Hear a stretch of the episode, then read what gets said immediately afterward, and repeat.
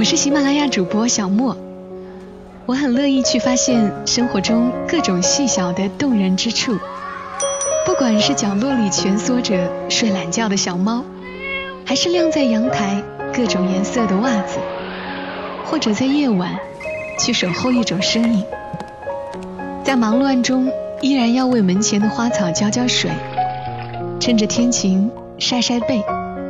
在每个夜晚守候黄甫。